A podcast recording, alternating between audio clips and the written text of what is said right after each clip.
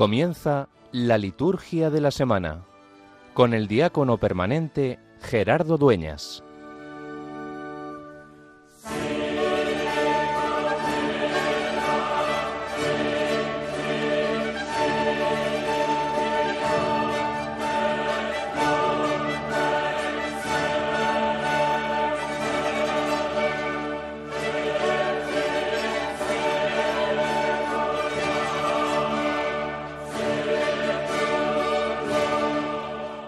Concede a tus fieles, Dios Todopoderoso, el deseo de salir acompañados de buenas obras al encuentro de Cristo que viene, para que colocados a su derecha merezcan poseer el reino de los cielos. Por nuestro Señor Jesucristo, tu Hijo, que vive y reina contigo en la unidad del Espíritu Santo y es Dios, por los siglos de los siglos. Amén.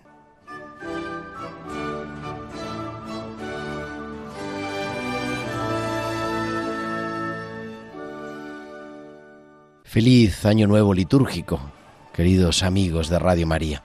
Comenzamos hoy, comenzamos en este atardecer, en este anochecer del primer domingo de Adviento, un nuevo año litúrgico. Siempre comenzar algo nuevo nos llena de ilusión, pero también de incertidumbre. Si volvemos la mirada atrás y recordamos cómo iniciábamos el Adviento, allá por final de noviembre del año 2022, y cómo estamos hoy, Quizá en nuestra vida personal, en nuestra vida social, muchas cosas han cambiado. Por eso se nos regala una nueva oportunidad. En el fondo es como abrir un gran regalo, es como un caer en la cuenta de que Dios nos acompaña siempre. Evidentemente todos nos ponemos, ¿no? El 1 de enero y esto es distinto, porque esto es respirar con la liturgia. Y es una nueva oportunidad de volver a eh, trabajar juntos, a celebrar juntos, a amar juntos, a entrar en comunión. Por eso nos queremos preparar y recordar.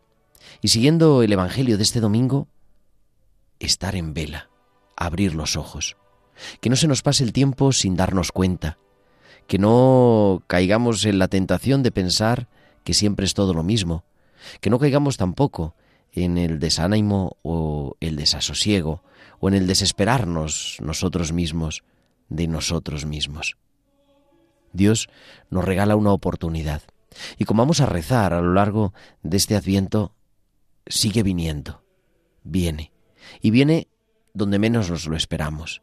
Y eso no es para vivir desde el miedo, desde el temor, desde la paralización, sino más bien al contrario, para disfrutar plenamente y auténticamente nuestra vida y vivir con los ojos abiertos y descubrir que Dios sale a nuestro paso. Como rezamos en el prefacio, Dios sale a nuestro paso en cada persona y en cada acontecimiento. Esta mañana hablaba con una persona que no lo estaba pasando bien y me decía, es que me miro y, y no me reconozco. No sé quién soy. Me cuesta sonreírme, me cuesta quererme. ¿Cuántas personas están viviéndolo así? Y sin embargo, Dios viene. Por eso Jesús en el Evangelio nos invita a estar en vela, a vivir con los ojos abiertos, a estar atentos, porque no sabemos cuándo es el momento en el que Dios va a salir al paso a nuestra vida. Lo que digo a vosotros, lo digo a todos, velad. Vivir con el corazón en vela, que no quiere decir no dormir nada, sino estar atento, con los sentidos acogedores y sobre todo con el sentido espiritual, con el corazón, con el alma, con el adentro, abierto para descubrir que Dios sale a nuestro paso. Que no pase un día en el que digamos, Dios, ¿dónde está? Es que Dios está a tu lado. Es que Dios sigue estando tan al lado de la humanidad como desde el minuto uno de la creación. Dios está siempre con nosotros. Dios nos sale al paso en nuestra vida, en nuestro día a día, en nuestra cotidianidad y también en los momentos especiales, también en los momentos duros, también en el sufrimiento, también en la alegría, en la celebración. Solo hay que saberlo reconocer. Que podamos vivir con los ojos abiertos y que para nosotros sea siempre oportunidad de encuentro, oportunidad de recordarnos que Dios nos ama.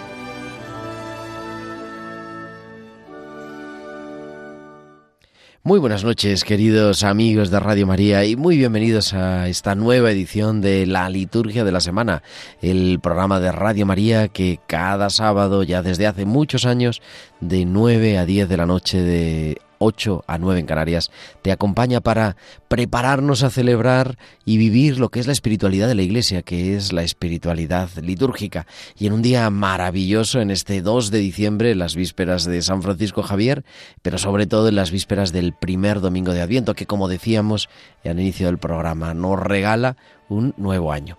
Y en un programa con equipo transmitiendo desde los estudios centrales del Paseo de los Lanceros en Madrid, encantado de que estés al otro lado y en el que tenemos un montón de cosas para compartirte en esta noche.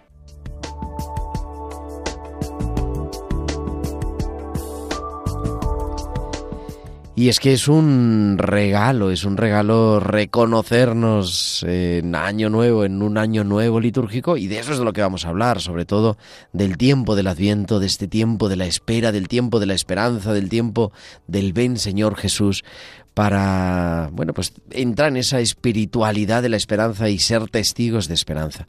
Hablaremos de la introducción al tiempo del Adviento, hablaremos también, naturalmente, del primer domingo de Adviento y esta semana, además de otras memorias que tenemos, pues con esa fiesta especialísima el próximo sábado, culminando la semana, eh, próximo viernes, perdón, culminando casi casi la semana, el 8 de diciembre, tendremos la solemnidad de la Inmaculada Concepción de la Virgen María, o sea que marcada por esa gran fiesta mariana que ya hemos empezado en muchos lugares a preparar y aquí también en Radio María. Y como siempre, pues muchas más cosas, el introducirnos, ¿verdad?, en esta espiritualidad de la Iglesia y en este nuevo año. Estamos en el ciclo B, la liturgia nos regala a San Marcos, vamos a leer el Evangelio de San Marcos. Dicen los estudiosos que el Evangelio más cercano a la época de Jesús muy poquitos años después de la pasión, muerte y resurrección de Jesús. Y como siempre esperamos que nos escuches, que estés ahí al otro lado, pero también que te pongas en contacto con nosotros, con tus comentarios en nuestro correo electrónico, la liturgia de la semana 1 arroba radiomaria.es. La liturgia de la semana 1, 1 con número, arroba radiomaria.es. Y nos puedes seguir también en las redes sociales. En Facebook somos Radio María España y en Twitter o en X, que se llama ahora arroba Radio María España. Además podéis publicar vuestros comentarios con el hashtag almohadilla tiempo de cuidar. Y además, por si fuera poco, durante la emisión del programa nos puedes mandar tus mensajes de WhatsApp a nuestro número del estudio al 668 594 383 al 668 594 383. Pues entramos ya sin más dilación en la celebración de este primer domingo del tiempo del Adviento.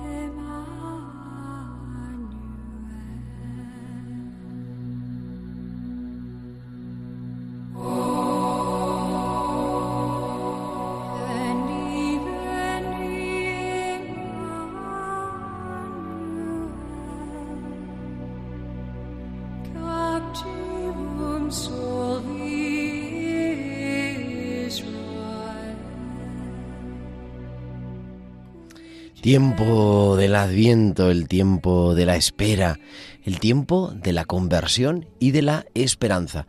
Celebramos en el tiempo del adviento, nos preparamos en el tiempo del adviento en realidad para la venida del Señor. Es el tiempo de preparación para la venida del Señor. No solamente el tiempo de preparación para la Navidad, que también, sino el tiempo de preparación, decimos, para la venida del Señor. Con esa frase, el que vino, viene y vendrá. El que vino, viene y vendrá. El que vino, el Señor Jesús, el Hijo de Dios, hecho carne, que en un determinado momento de nuestra historia entró en nuestro mundo, vino en la historia, sigue viniendo, viene, viene hoy a cada persona, a cada acontecimiento, como decíamos, sale a nuestro encuentro y para eso también nos preparamos y vendrá al final de la historia. Por eso le seguimos diciendo, ven, ven Señor, ven Emmanuel, oh come, Emmanuel.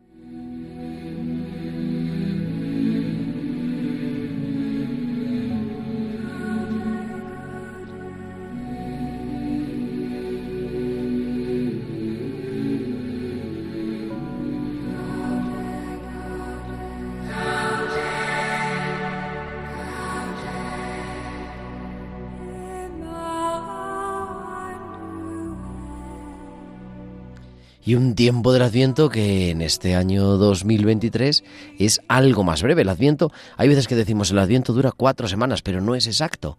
El Adviento dura, empieza cuatro domingos antes del día de Navidad. Y como este año el día de Navidad coincide con el lunes, pues son prácticamente tres semanas. La última semana de Adviento, si es que cabe llamarla así, es solamente la mañana del 24 de diciembre.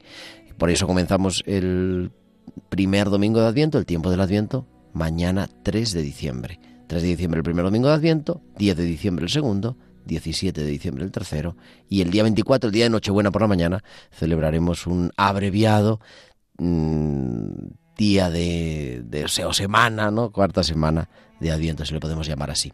El Adviento tiene dos grandes partes diferenciadas y por eso es importante, y sobre todo eh, cuando vamos a misa a diario, cuando rezamos la liturgia de las horas, o incluso nada más en la misa dominical, caemos en la cuenta, ¿no? De que tiene dos grandes partes. ¿Por qué razón? Una primera parte es lo que llamamos el adviento escatológico, es decir, nos preparamos para la venida definitiva del Señor. El que vino, viene a nuestra vida y vendrá vendrá al final de los tiempos, vendrá la parusía, vendrá en la plenitud de la vida que nosotros todos los días pedimos al acabar la consagración. Ven, Señor Jesús. Anunciamos tu muerte, proclamamos tu resurrección. Ven, Señor Jesús. Lo decimos en el embolismo tras el Padre nuestro, ¿no? Mientras esperamos la gloriosa venida de nuestro Salvador Jesucristo. Eso que pedimos cada día lo recordamos, lo anhelamos, lo suplicamos de manera especial en la primera parte del tiempo del Adviento, que se extiende desde el primer domingo de Adviento, es decir, desde mañana, desde esta tarde ya con las primeras vísperas, hasta el 16 de diciembre. El Adviento escatológico. Hay una segunda parte del Adviento y cambia la película, cambia la cosa, que es del 17 al 24. Los últimos ocho días del Adviento, esos ocho días, esa podríamos decir una octava de preparación a la Navidad, en las que llamamos el Adviento histórico, ¿no? Nos preparamos para la venida de nuestro Señor Jesucristo en la carne, es decir, nos preparamos ya inmediatamente para la celebración de la Navidad con los relatos que van anticipando el nacimiento del Señor Jesús y con una liturgia que entra ya en esas antífonas de la O maravillosas que iremos explicando a lo largo de los próximos programas. Es un tiempo de los llamados, un tiempo fuerte, pero un tiempo también con un cierto carácter penitencial, no es una cuaresma, no es la cuaresma de la Navidad, pero sí es un tiempo de, de conversión, de purificación, de preparar nuestro, a nuestra alma, preparar nuestro corazón, preparar nuestra vida para la celebración de el misterio de la natividad, del nacimiento del Señor Jesús. Por eso, el formulario de cada día es propio, todos los días tiene lecturas propias, todos los días tiene oraciones propias. Eh, se van posponiendo también las, las, las memorias y, para ir entrando en esa espiritualidad y de manera especial del día 17 al 24 todas las memorias tienen que ser libres y solo se hace conmemoración, es decir, se mantiene la liturgia del día. El color de las vestiduras es el morado, el violeta, aunque el tercer domingo de Adviento, el domingo Alegraos, el domingo Gaudete, se puede utilizar el color rosa, el color rosáceo. La liturgia de las horas, igual, dos grandes partes, hasta el 16 de diciembre y del 17 de diciembre en adelante, con oficios propios, con textos propios, con las oraciones propias y todo, en fin, entrar en esta espiritualidad del Adviento. Además, en el primer domingo de Adviento, como decíamos, comienza un año litúrgico nuevo, por lo tanto empezamos a leer al Padre Espiritual, aquel que nos va a acompañar a lo largo de todo este año 2023-2024, a lo largo de todo este año litúrgico. y como estamos en el ciclo B, es el evangelista San Mateo. Ese va a ser nuestro Padre espiritual a partir de este domingo, de este primer domingo, que lo iremos leyendo, una lectura semicontinua del Evangelio de San Mateo, aunque allá por el verano dedicaremos algunos domingos a leer el capítulo sexto de San Juan, como el Evangelio de San Marcos, he dicho San Mateo antes, el Evangelio de San Marcos, año B, Evangelio de San Marcos. Como el Evangelio de San Marcos es más breve, algunos domingos del, del verano leeremos el capítulo del pan de vida, el discurso del pan de vida en la sinagoga de Cafarnaún de Jesús que recoge San Juan en el capítulo sexto.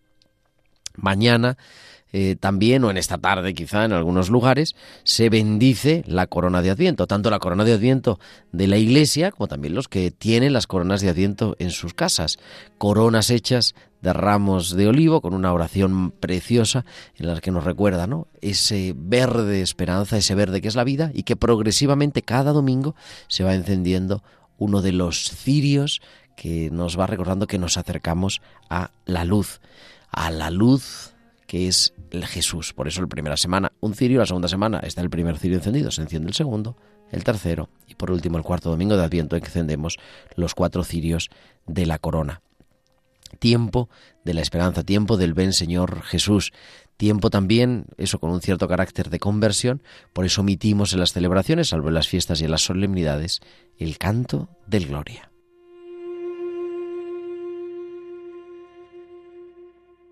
Y en este primer domingo de Adviento nos introducimos ya en lo que es la liturgia de la palabra. La primera lectura de este domingo está tomada del, del, profeta Isaías, que es uno de los grandes personajes del Adviento. Isaías, Juan el Bautista y la Santísima Virgen María. Se puede hacer en algunos lugares, tiene esa costumbre, la costumbre, digo, de entronizar la primera, al, comenzar la liturgia de la palabra del primer domingo de Adviento, como cambiamos el leccionario, empezamos a utilizar el leccionario 1b, el leccionario del año B, pues a lo mejor los tres lectores, el lector de la primera lectura, el salmista y el lector de la segunda lectura, salir con el lector de la primera lectura, con el leccionario en alto hacia el ambón. Una manera de resaltar, ¿no? De decirnos a todos, comenzamos una, nuevo, una nueva época, un nuevo tiempo litúrgico y por eso el Adviento y también la liturgia de la palabra nos pone en sintonía con esas realidades de espera y esperanza que no se pueden sostener en la impronta que marca una generación frustrada. El Adviento es sobre todo un símbolo para defender la dignidad de los hombres, de nuestra naturaleza, de nuestras posibilidades e inteligencia, no a costa de Dios, sino porque aceptamos que la humanidad no tiene el futuro sin el Dios del Adviento, el Dios de la Encarnación, el Dios que da todo, hasta su sangre por nosotros. La primera lectura, como decía, del entresacada del capítulo 63 y capítulo 64 del libro de Isaías. Ojalá rasgases el cielo y bajases. Es la reflexión del profeta, conocido por algunos estudiosos ¿no? como el trito Isaías, el tercer Isaías, que después del exilio de Babilonia sabe lo que es la crisis de identidad de su pueblo. Un pueblo que vive sin Dios, buscando simplemente subsistir. Ese pueblo no tiene futuro porque no tiene esperanza. El profeta Isaías, puesto en el lugar de los sencillos, de las armas anhelantes, nos ofrece una casi una profesión de fe majestuosa sobre quién es Dios, nuestro Padre y Redentor. Qué anhelo tan fuerte se siente. Quiere que el cielo se rasgue y y baje Dios en persona. Efectivamente, Dios no se ha quedado en el cielo, sino que ha bajado para ser uno de nosotros y enseñarnos a practicar la justicia. Este Dios ha venido para salvarnos y liberarnos. Esto sucedió en realidad en el siglo I con el Señor Jesús, el, nuestro, profeta de Galilea, Jesús de Nazaret, cuando comienza a contarse una historia nueva. Pero muchos, muchos siglos antes, hombres, profetas, como el trito Isaías, lo intuyeron como si lo estuvieran viendo con sus ojos, desafiando incluso la memoria de sus padres del pueblo, Abraham e Israel, ¿no? Considerado este como uno de sus grandes antepasados, que ya no pueden proteger a los suyos. No queda más remedio que recurrir a Dios. El profeta repasa en esta primera lectura la situación anterior y comprende que el pueblo se ha olvidado de Dios. ¿Qué puede ocurrir? En las religiones de dioses celosos, la venganza divina se hubiera dado por descontado. Pero el Dios de verdad, el Dios único y verdadero, con entrañas de misericordia, que considera a los hombres como hijos, ¿qué hacer? Entonces sale a reducir lo que es Dios. Dios es Goel, Padre, Redentor. Sin Dios, el Padre del pueblo, no hay nada que hacer. Es de los pocos textos del Antiguo Testamento que usa esta expresión para hablar de Dios como Padre del pueblo. Dios siempre sabe inventar algo nuevo para los suyos, y en este caso el profeta quita el título a los patriarcas para dárselo a Dios, porque Dios es más Padre que los epóminos, que los antepasados. De eso no se vive y hay que reconocerlo.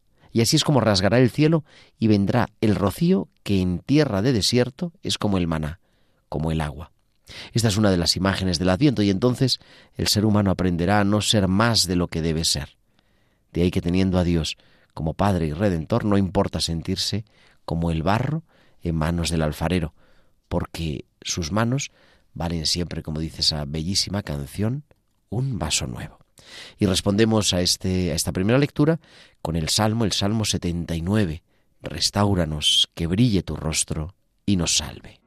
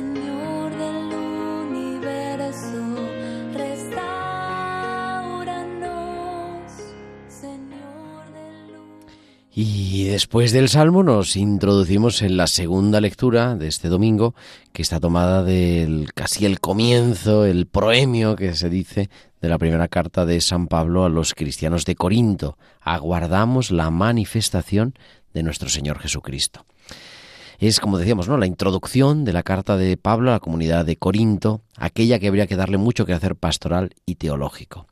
En aquella comunidad había grupos bien diversos. Algunos buscarán caminos de perfección y de conocimiento más alto y exigente. Viven bajo la espera de la venida de Jesucristo y el apóstol los alienta para que, sin perder esa dimensión tan esencial de su fe, no olviden que lo que es más importante, no obstante, es vivir la vida de Cristo. En esa tensión escatológica no valen nada las elucubraciones o los miedos. Quien vive la vida del Señor, quien tiene sus sentimientos, heredará la verdadera vida, la vida eterna, la vida plena. La comunidad, como decíamos, muy heterogénea, muy plural, problemática, se vanagloriaba de su elocuencia y de sus carismas. Por eso Pablo menciona aquí el conocimiento del que hacen gala algunos de la comunidad. ¿Qué conocimiento? ¿Quizá el de la inteligencia, el de la gnosis de los griegos? ¿Qué les falta? El conocimiento que viene de la revelación de Dios y que los pondrá en trance de esperar el día de nuestro Señor Jesucristo, la parusía. En aquellos momentos incluso Pablo pensaba que ese día vendría pronto, como manifestación de la acción salvadora de Dios sobre este mundo y sobre la historia.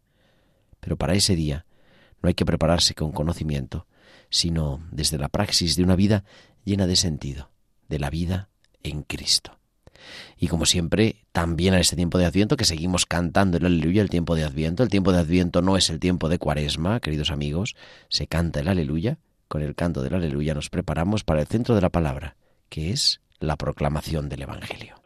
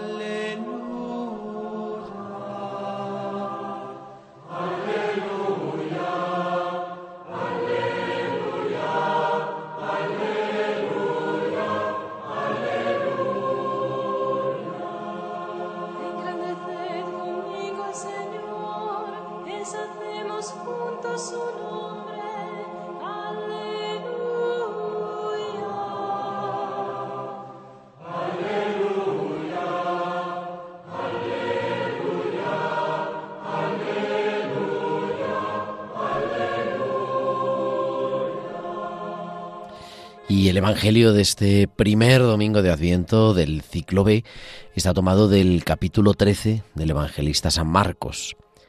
En aquel tiempo dijo Jesús a sus discípulos, Estad atentos, vigilad, pues no sabéis cuándo es el momento.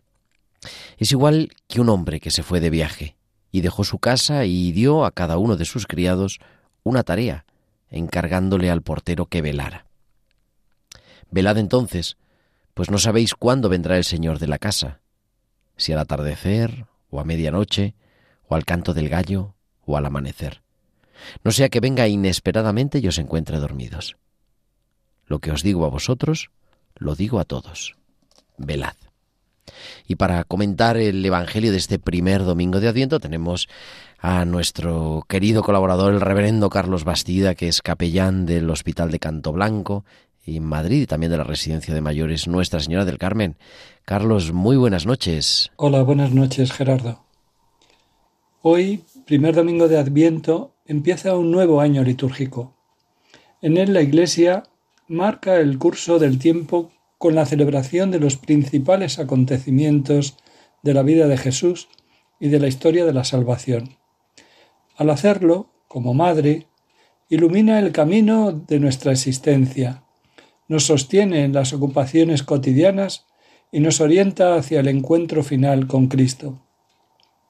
La liturgia de hoy nos invita a vivir el primer tiempo fuerte, que es este del Adviento, el primero del año litúrgico, el Adviento, que nos prepara a la Navidad. Y para esta preparación es un tiempo de espera, es un tiempo de esperanza, espera y esperanza. Para un cristiano lo más importante es el encuentro continuo con el Señor, estar con el Señor. Y así, acostumbrados a estar con el Señor de la vida, nos preparamos al encuentro, a estar con el Señor en la eternidad. Y este encuentro definitivo vendrá al final del mundo. El Señor viene cada día para que con su gracia podamos cumplir el bien en nuestra vida y en la de los otros.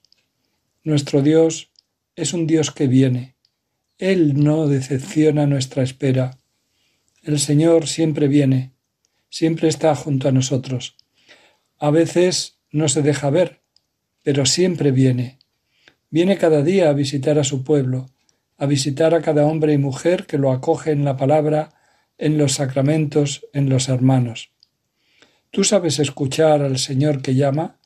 Que ha venido hoy para visitarte, que llama a tu corazón con una inquietud, con una idea, con una inspiración? Vino a Belén, vendrá al final del mundo, pero cada día viene a nosotros.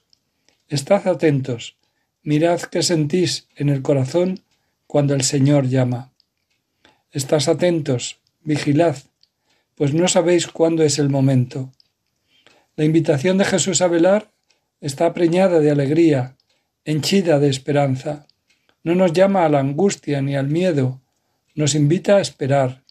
No es hora de dormir. Dios nos espera. Tiene tiempo y promesas para nosotros. Su amor es más fuerte que nuestros agobios y preocupaciones.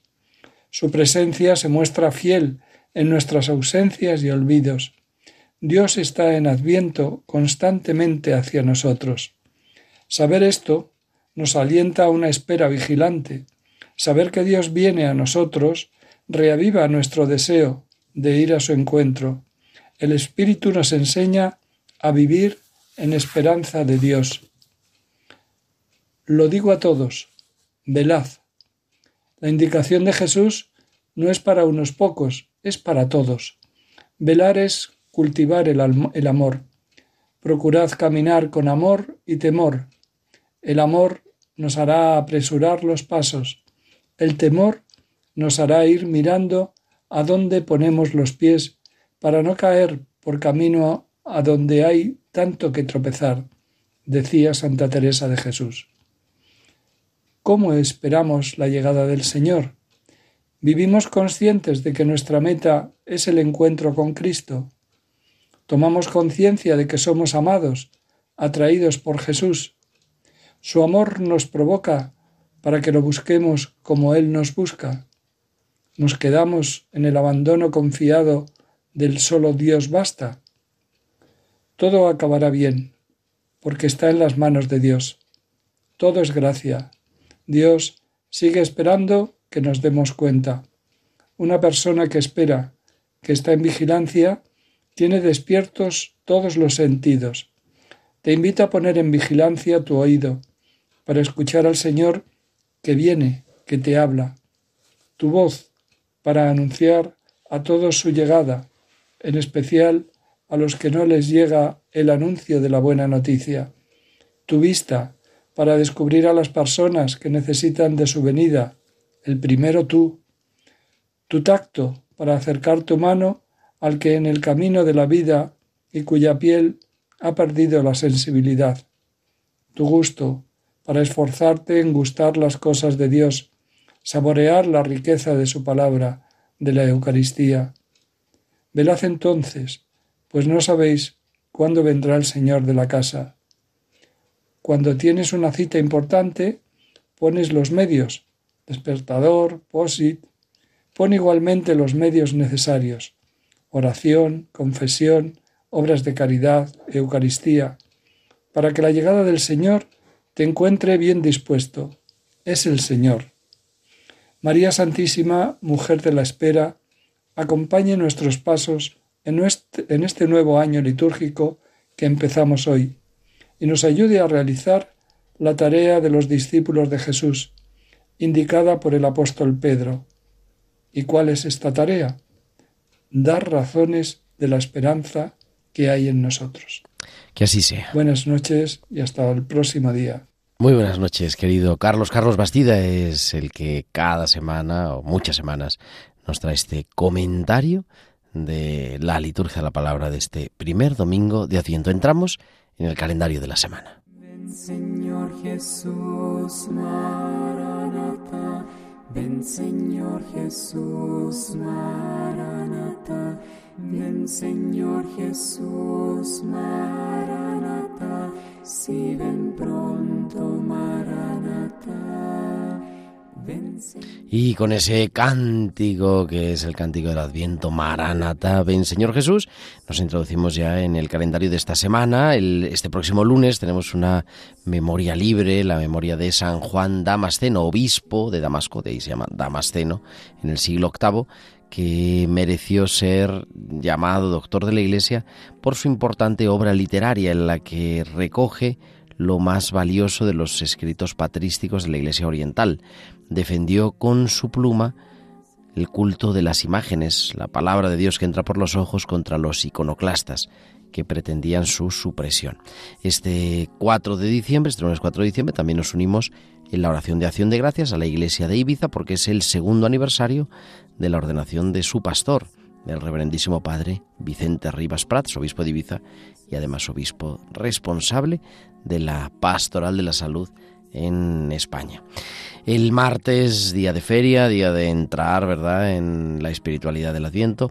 Y el miércoles 6, una fiesta, una memoria libre, es una memoria libre, bonita, me resulta entrañable.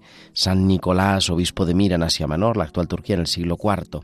Su caridad con los huérfanos y desamparados per- perdura en la memoria de la Iglesia y en algunos países en este día es cuando se dan los regalos, los trae San Nicolás que después algún refresco ha vestido de rojo y nos lo ha traído de otra manera, pero en el fondo de ese está San Nicolás, este obispo en, pues tremendamente preocupado también por la infancia de su tiempo. El jueves 7, el jueves 7 de diciembre, la Iglesia celebra la memoria obligatoria de San Ambrosio, nacido en Tréveris en el siglo IV, siendo todavía catecúmeno y preparándose para recibir el bautismo, habiendo quedado la sede episcopal vacante por muerte de su pastor, fue elegido obispo por aclamación popular para presidir la iglesia de Milán, ciudad además en la que había sido gobernador. Un niño dicen que fue el primero que gritó, ¿no? Ambrosio, obispo. La Iglesia de Occidente lo venera como padre por su actividad pastoral, por sus escritos, en los que nos ha legado catequesis a los recién cristianos, homilías dominicales, comentarios bíblicos, plegarias litúrgicas, etc. La memoria de San Ambrosio que nos recuerda también ese rito ambrosiano que tienen los hermanos de la diócesis de Milán, en Italia.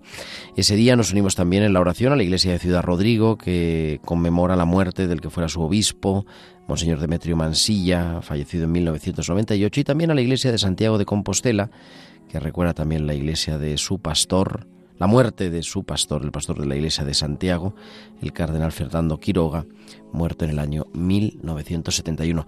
El 8 de diciembre es la Inmaculada, ahora entramos en esta fiesta y culminamos la semana el próximo sábado 9 de diciembre que se puede celebrar la memoria de San Juan Diego, que nos prepara ya a la celebración de María de la Virgen de Guadalupe. San Juan Diego, el indio Juan Diego que recibió la revelación de la Virgen de Guadalupe.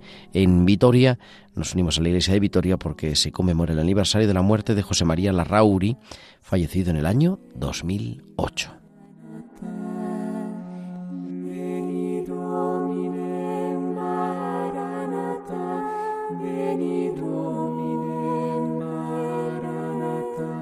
Veni Domine Maranatha, si tu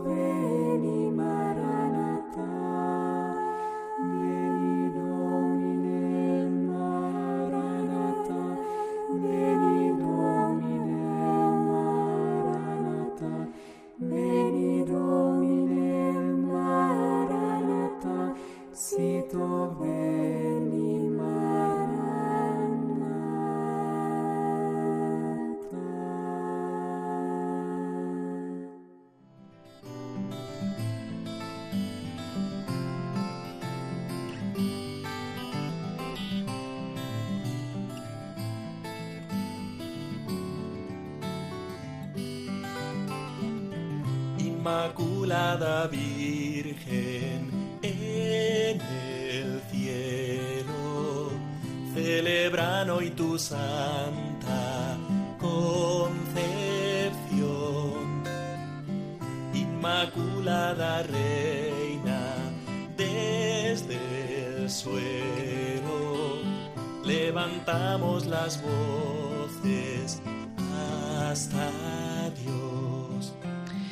Y es que este próximo día 8 de diciembre, este próximo viernes, celebramos la solemnidad de la Inmaculada Concepción de la Virgen María, patrona de España, la realmente llena de gracia y bendita entre las mujeres en previsión del nacimiento y de la muerte salvífica del Hijo de Dios. Desde el primer instante de su concepción fue preservada de toda culpa original por singular privilegio de Dios. Y en este día, en este 8 de diciembre, pero del año 1854, fue definida por el Papa Pío IX como verdad dogmática que venía ya de una gran antigua tradición.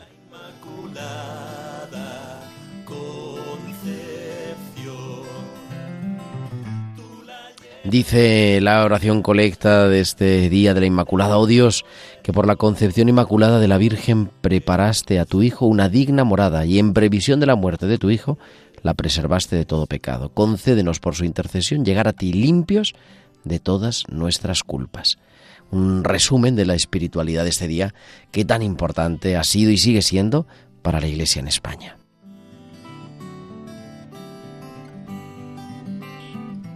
He venido a cantarte, Inmaculada, porque en ti se recrea Salvador. He venido a rogarte, Virgen blanca, que de Dios nos alcances el perdón. Y un precioso prefacio también que te invito a contemplar en esta noche de este sábado, preparándonos ya para la solemnidad de la Inmaculada el próximo viernes.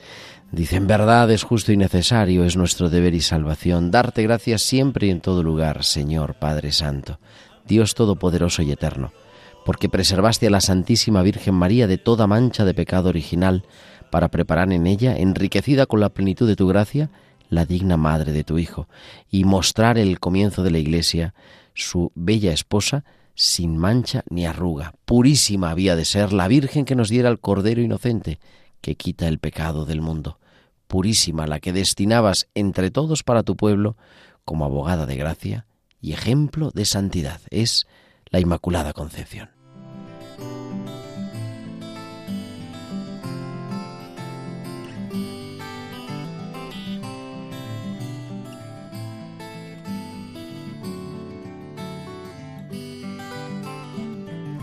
Inmaculada Virgen en el cielo, celebran hoy tu santa concepción. Inmaculada Reina, desde el suelo, levantamos las voces hasta Dios. Tres son las grandes figuras, los grandes personajes, y cabe decirlo así, del Adviento. El profeta Isaías, y por eso hemos leído en este primer domingo de Adviento, ¿no? Eh, vamos a leer, vamos, pero que ya para el Día de la Inmaculada hemos leído al profeta Isaías, que nos va a acompañar durante todo el Adviento. El mayor de los nacidos de mujer, eh, San Juan Bautista, que aparecerá la semana que viene, el segundo y el tercer domingo de Adviento, y naturalmente el personaje, la mujer del Adviento, que es la Virgen María. La Virgen María que espera el Adviento en su propia en, su propia carne, que se hace en su propia carne verdaderamente presente en sus entrañas de Virgen, en sus entrañas purísimas, como dice el prefacio, el Hijo del Dios vivo. Para celebrarlo, este día, este día de la Inmaculada, además tradicionalmente de la Iglesia en España, ahora vamos a hablar del color de los ornamentos, pues con una misa de toda solemnidad, que ya la adelantamos, como siempre, como las solemnidades de precepto al día anterior, al jueves por la tarde, celebramos ya la misa vespertina de la solemnidad de la Inmaculada Concepción de la Virgen María, con una liturgia completamente propia, toda la eucología, todas las oraciones, el prefacio propio y también la liturgia de la palabra, naturalmente. La primera lectura está llamada, está tomada de lo que se suele conocer en el Pentateuco, en eso, la ley de Moisés, en las lecturas de la Torá, como el protoevangelio. Génesis 3, el capítulo 3, pongo hostilidad entre tu descendencia y la descendencia de la mujer. Y es que eh, es un descubrir que esa culpa de Adán y Eva, esa culpa de Eva, va a ser vencida. Y por eso dice el Señor a la serpiente, le da esa, ese mensaje duro a la serpiente cuando le dice, habrá alguien de tu descendencia, de la descendencia de la mujer, que te aplastará la cabeza cuando tú la hieras en el talón. Y está recordando ese... está anticipando ya, ¿no? Está anticipando que alguien, un humano, el Hijo de Dios, hecho carne, verdadero Dios y verdadero hombre, nacido de las entrañas de María, va a ser quien va a destruir el mal y la muerte para siempre. Y eso es lo que celebramos en la Inmaculada Concepción. En la segunda lectura está tomada de la carta a los Efesios del casi el comienzo del capítulo 1. Dios nos ha destinado a ser sus hijos. Los himnos del Nuevo Testamento se cantaban como confesiones de fe, es un himno anterior, anterior al propio Pablo, dicen los estudiosos que seguramente se utilizaba en la liturgia antiguamente, ¿no? Ese bendito sea Dios Padre de nuestro Señor Jesucristo que nos ha bendecido, etcétera, ¿no? Este himno se nos presenta a Cristo ya desde los orígenes e incluso antes de la creación del mundo, y con Cristo se tiene presente a toda la humanidad. Se alaba a Dios porque en Cristo nos elige para ser santos y sin tacha, sin pecado, diríamos, en el amor. Por eso también lo, lo recordamos en este día. Y este día leemos el Evangelio de la Anunciación, de la Anunciación de María, que va a ser la Madre de Dios.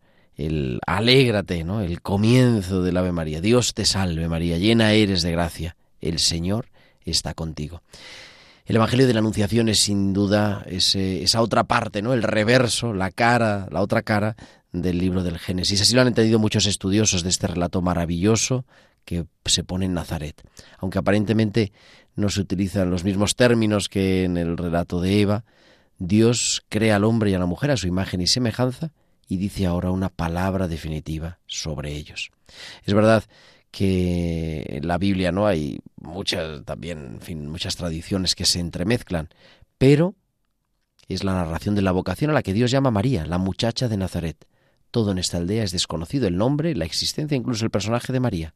Pero cuando Dios entra en la historia, Nazaret es el punto clave de la historia de la salvación. María de Nazaret, la llena de gracia, está frente al misterio de Dios, cubierta de su espíritu, para que su maternidad sea valorada como lo más hermoso del mundo. Sin que tengamos que exagerar, es la mujer quien más siente la presencia religiosa, ¿no? Desde ese misterio maternal. Y es la Virgen María, Santa María de Nazaret, de nuestra carne, de nuestra raza, quien nos es presentada como la mujer que se abre de verdad al misterio de Dios Salvador. Ni los sacerdotes del templo de Jerusalén, ni los escribas, ni los levitas podían entenderlo. Solo la llena de gracia, con su respuesta de fe, es la experiencia primigenia de la liberación del pecado y de toda culpa. Por eso en un himno maravilloso el diácono San Efrén, diácono y doctor de la Iglesia, compara a María con el monte Sinaí. Pero el fuego devorador de allí y la llama que los serafines no pueden mirar, a ella no la han quemado, recordándonos esa esa Inmaculada Concepción.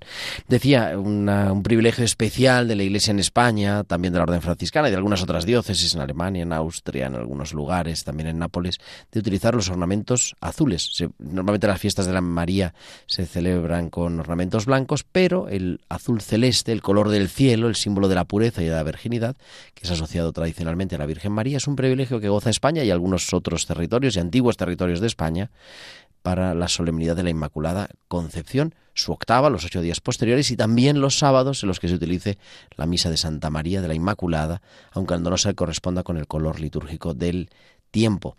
Eh, los papas, por la defensa de María de la Inmaculada Concepción, se lo otorgaron al reino y a todos sus dominios, ¿verdad? No solamente en España, sino a todos los antiguos territorios de España y también a la Orden Franciscana por su defensa de la Inmaculada Concepción, siguiendo las enseñanzas de Duns, de, de También algunas regiones, como decía, ¿no? de, de, Alemania y algunas diócesis de Nápoles. Incluso creo que el Papa Benedicto XVI lo utilizó en Austria. Creo en, fin, en, en, el año 2007 que visitó María Zell en Austria y que vistió también la casulla, los ornamentos morados. Pues una manera de celebrar a María, la mujer del Adviento. Y entramos ya con la urgencia del momento vamos a leer algunos de los números de la ordenación general del misal romano.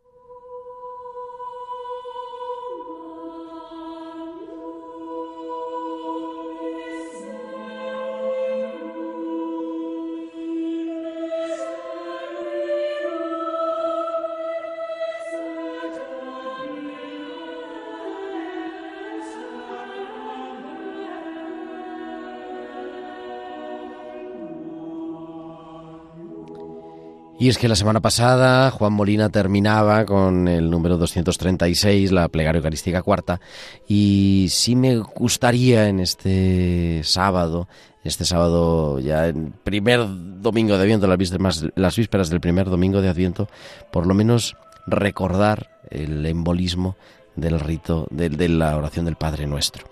En el número 237 entramos ya en el rito de la comunión, estamos leyendo la ordenación general del misal romano, la forma como se celebra la misa, dice el número 237.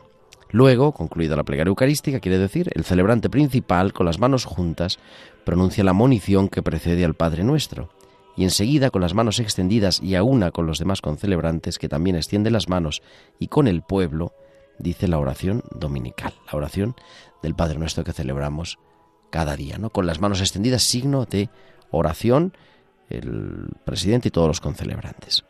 A continuación, número 238 dice, líbranos de todos los males, Señor, lo dice solo el celebrante principal, con las manos extendidas. Todos los concelebrantes, a una con el pueblo, pronuncian la aclamación final. Tuyo es el reino, tuyo el poder y la gloria por siempre, Señor. Decía que es una aclamación propia del Adviento, porque termina el Padre Nuestro, líbranos del mal. No se dice amén, pero respondemos con un embolismo que os invito a recordar.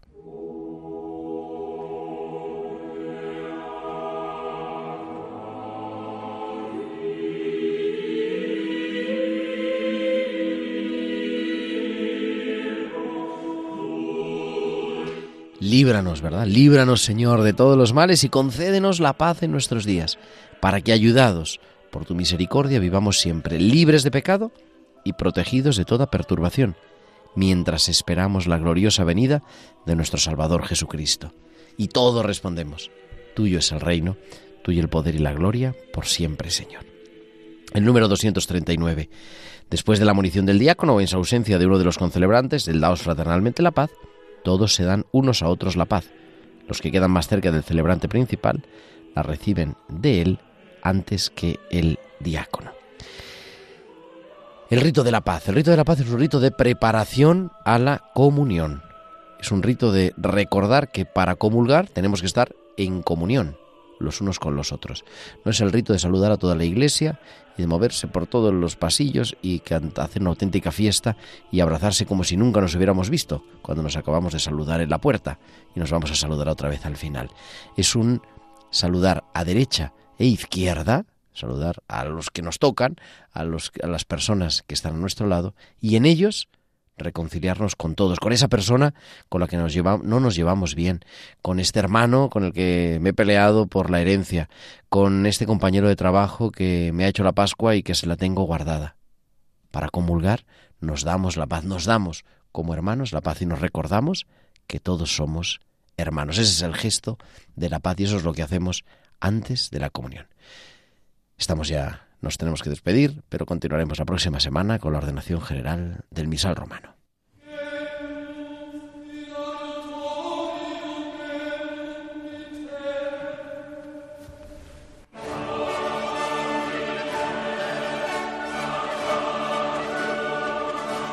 Y es que, como decía, es hora ya de la despedida, pero volveremos el próximo sábado, como siempre, a las 9 de la noche, a las 8 en Canarias. Y estaremos aquí para acompañarte una tarde más. Que tengas un feliz inicio del Adviento, que lo puedas celebrar, que vivamos y seamos auténticos testigos de la esperanza. Un fuerte abrazo. Que Dios te bendiga. Un abrazo de tu amigo el diácono Gerardo Dueñas.